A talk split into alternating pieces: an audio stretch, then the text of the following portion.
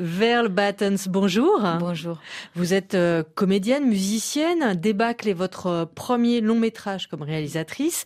C'est un projet âpre euh, adapté d'un best-seller de Liz Spitz. Mhm. Le portrait d'une jeune femme, Eva, marquée euh, par un drame qui s'est passé l'été de ses 13 ans et que l'on découvrira petit à petit.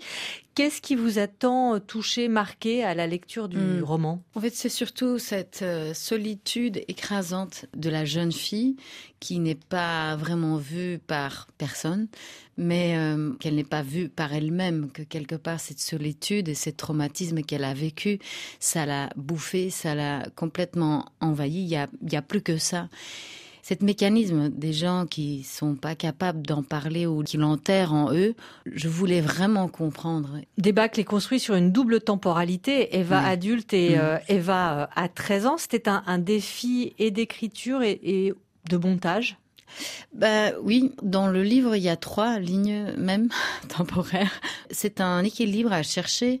On a du mal à, s'attacher directement à Eva adulte. Donc, à travers la petite, on devait commencer à aimer euh, Eva adulte. Eva, c'est un personnage complexe, ambivalent. Elle est à la fois victime et, bourreau. Je voulais pas des mauvais euh, et, des, et des bons dans le film. C'est pour ça qu'on a vraiment choisi aussi de rendre plus humains euh, les autres personnages. Dans le livre, ils sont plus cadrés comme au plus noir-blanc. Vous parlez d'enquête vers le Battens à propos de débâcle et de fait, il y a une énigme parce que cette jeune mm. femme Eva, on la voit préparer au départ, on ne sait pas trop. On comprend assez vite qu'elle prépare un mm. énorme bloc de glace. Oui. On ne comprend, on ne comprendra qu'à la fin. Oui, c'est une énigme. Et en fait, elle veut devenir une énigme aussi dans les têtes des autres.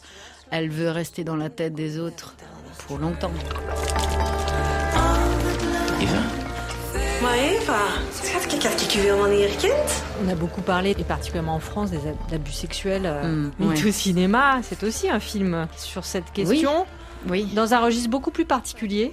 Oui, bah, en fait, le, quand j'ai commencé à écrire, MeToo n'était pas encore un fait ça nourrit quelque part mes pensées, oui, mes sentiments vis-à-vis de, ce traumatisme. Donc, ça m'a ouvert les yeux. Et puis, vous avez une grande responsabilité en tant que réalisatrice. Vous dirigez une, jeune actrice, hein, Rosa Marchand. D'ailleurs, je rappelle qu'elle a eu le prix d'interprétation féminine au Festival de Sundance pour ce rôle. Quelle responsabilité de filmer une jeune fille qui va donc subir un, un traumatisme?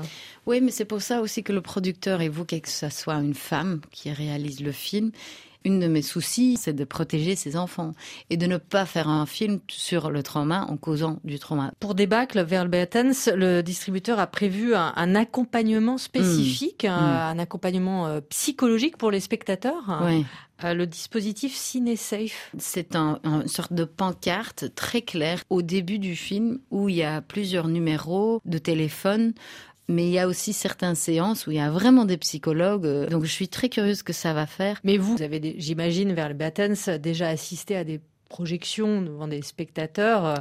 Vous avez vu l'effet de votre film? Pour moi, ça me détourne l'estomac à chaque fois, pour être honnête. Moi, j'ai pas fait le film pour les victimes. J'ai surtout fait le film pour les gens autour, pour les réveiller et d'être plus euh, à l'écoute, d'être plus là. Vers le Battens, merci. Merci à vous.